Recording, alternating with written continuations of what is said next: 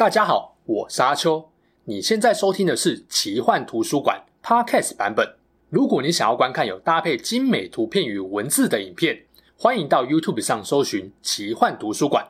诚挚邀请你订阅我们的频道哦。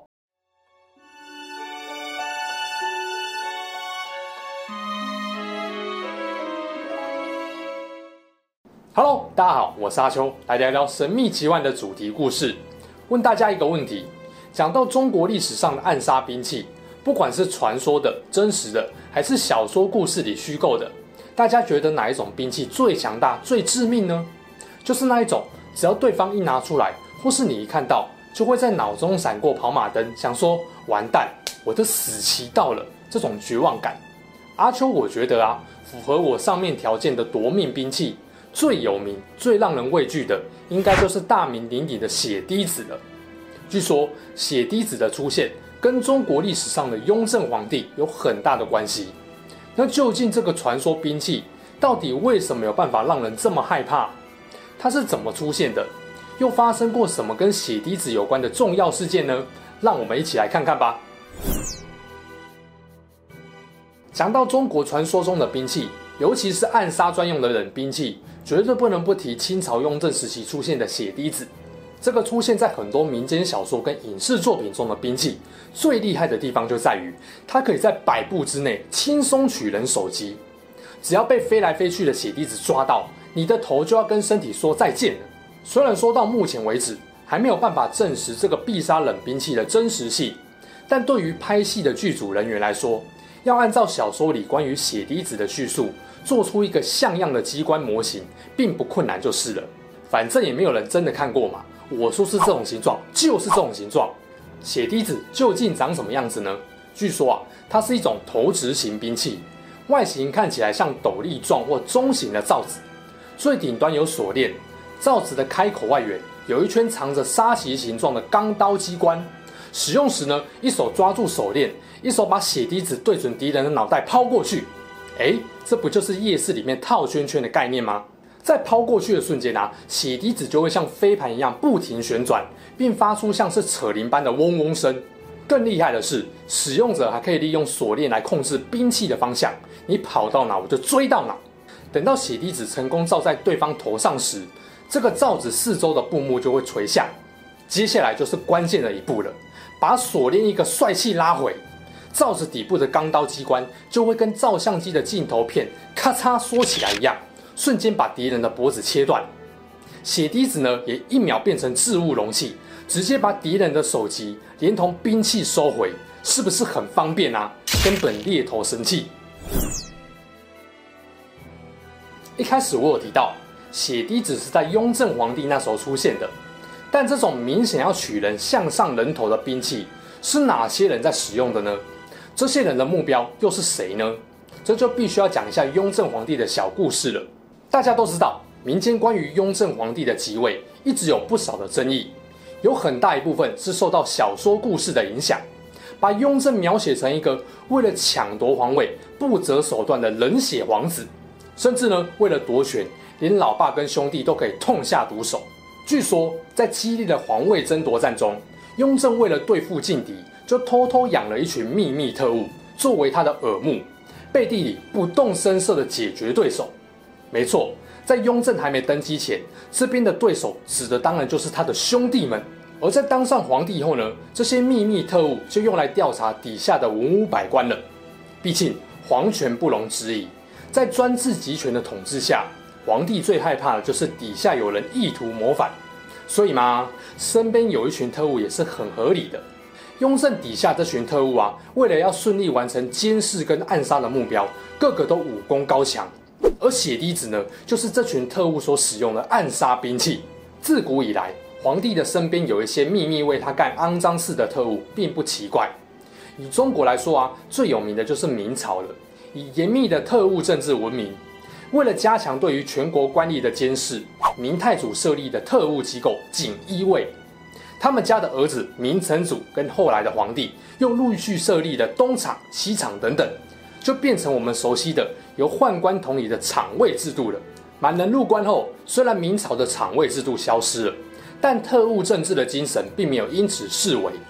雍正就是那个再次充分发挥特务政治的皇帝。刚刚讲到，雍正底下这批会使用血滴子兵器的特务组织，其实有一个名称，俗称年干处，正式名称叫做上虞备用处。是不是觉得这个名字跟特务机关八竿子打不着啊？为什么要叫做年干处呢？其实这个名称啊，顾名思义，就是有一群人专门用绑着粘布的长竹竿，要把皇宫里树上的蝉粘下来。因为夏天的蝉叫声很吵啊，不管是要读书、休息还是批奏折，只要觉得蝉太吵，雍正就会请年干处的人默默地把蝉处理掉。哇塞！居然还有工作是专门帮皇帝把蚕粘下来的，感觉是个良缺啊！但对于雍正来说啊，这个蚕也包含了可能威胁到他统治地位的所有人。例如说，根据小说，雍正的八弟就被血滴子夺去了头颅。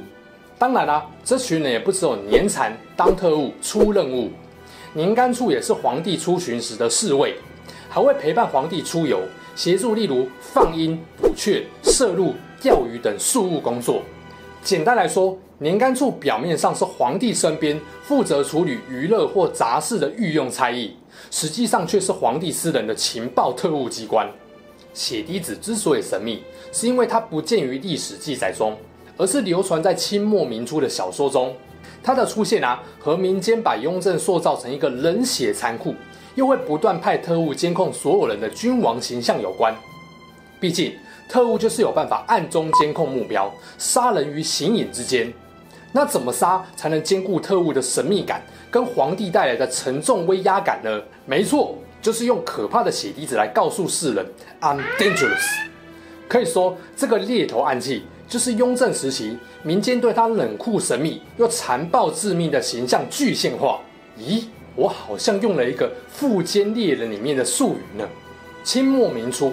坊间有不少小说都可以看到血滴子的踪影，例如说《胤禛外传》《吕四娘演义》《雍正剑侠图》《清史演义》等等。其中的吕四娘传奇啊，更是脍炙人口。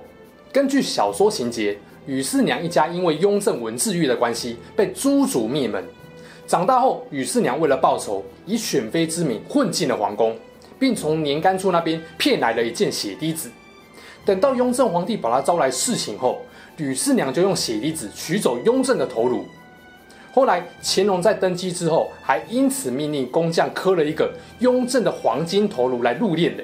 吕四娘的复仇故事，让大家体会到血滴子的可怕之处。毕竟，就连这么严肃可怕的一国之君，在血滴子面前，都只能乖乖把性命交出去。不过，正史中的雍正之死，其实没有这么戏剧化了。根据史书记载啊，雍正在西元一七三五年八月的某一天晚上，人还在勤奋处理政务，没想到呢，隔天凌晨却驾崩了。以雍正皇帝事必躬亲、超时工作成常态的习惯，就有不少人认为雍正是过劳死的。不管怎样，因为雍正的死非常突然，所以在官场还有民间就产生了很多揣测跟传说故事。吕四娘用血滴子取下雍正首级。虽然只是一种虚构情节，但在某种程度上呢，其实也反映出一些读书人对于雍正高压集权与特务统治的不满。在一些小说里面，血滴子不单单是暗杀兵器，也是雍正特务组织年干处的另外一个称呼。今天有很多跟血滴子相关的影视作品都是改编自小说。还有另外一种说法，血滴子不是兵器，是雍正秘制的一种毒药。但因为这种说法少了很多恐惧猎奇的神秘感，所以几乎不被大家采纳。如果你想看影视作品，一九七零年代的血滴子可以说是红了一波。香港接连出现几部相关的作品，像是一九七五年的血滴子，还有后来的独臂拳王大破血滴子、阴阳血滴子。清宫大刺杀、血芙蓉、东方三侠等等，近年来比较有名的一部，则是二零一二年由黄晓明、阮经天、余文乐主演的《血滴子》。只不过啊，片中血滴子飞来飞去，又帅又 OP 的场面，多半是用特效后制出来的啦。除了影视作品，在今天跟武侠有关的小说或游戏中，也不免会看到血滴子作为破坏力最强大的暗器形象。不知道。你们对于血滴子的印象又是来自哪一部作品呢？除了缺乏史料记载，某些人认为血滴子并不存在的原因，是因为它看起来实用度并不高。先不说做不做得出来，光是要稳定准确控制血滴子的位置，本身就是一个大难题了。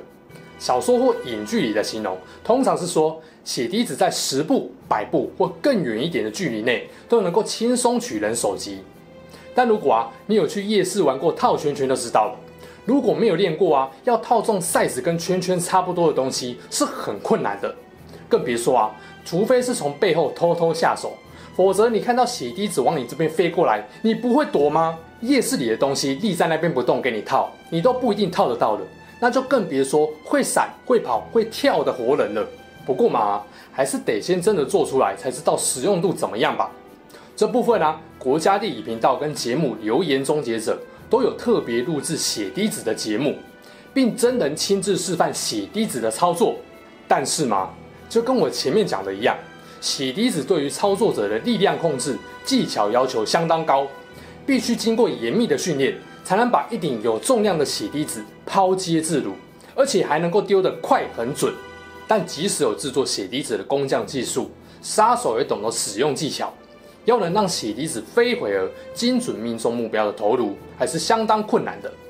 讲白一点啊，就是搞暗杀，偷偷从后面拿血滴子罩住对方的头还有可能，但如果要拿来近战杀人，大概就跟你拿文熙的要你命三千来取人性命一样。难度是一百颗星。从时间点来看，清朝雍正时期已经到了十八世纪，距离现在也不过两百年而已。以当时的科技啊，要做出血滴子这种兵器，技术上是完全可行的。但很妙的是啊，这两百年来，血滴子的真身一直没有被发现，这真的是说不通啊！在以前冷兵器当道的时代，制作血滴子的机关技术固然先进珍贵。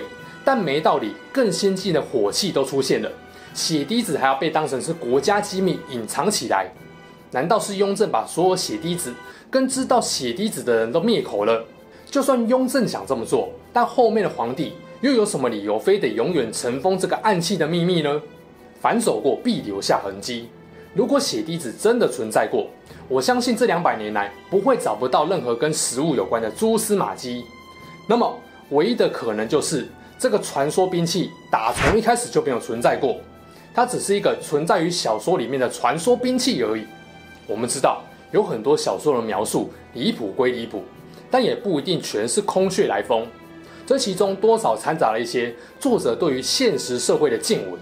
或许我们可以这么说：血滴子的可怕形象是来自当时民间社会对集权统治与特务机关的恐惧。除此之外啊。这个充满神秘感的东西，也是历史上统治者为了稳固江山，结合了民间对皇权力量的好奇心与想象力所诞生的产物。至于说血滴子是不是中国历史上最强的暗杀兵器，这个当然见仁见智。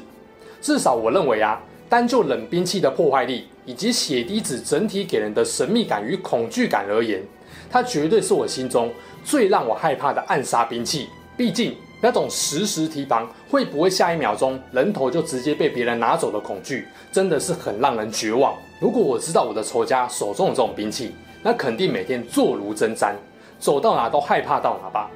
即使我知道啊，血滴子可能是被特务政治跟神秘感撑大恐惧的传说暗器，但一想到它的威力，我就忍不住心里发寒呐、啊。总之，不知道大家觉得血滴子这个传说中的兵器是不是中国历史上最厉害、最让人畏惧的暗杀兵器呢？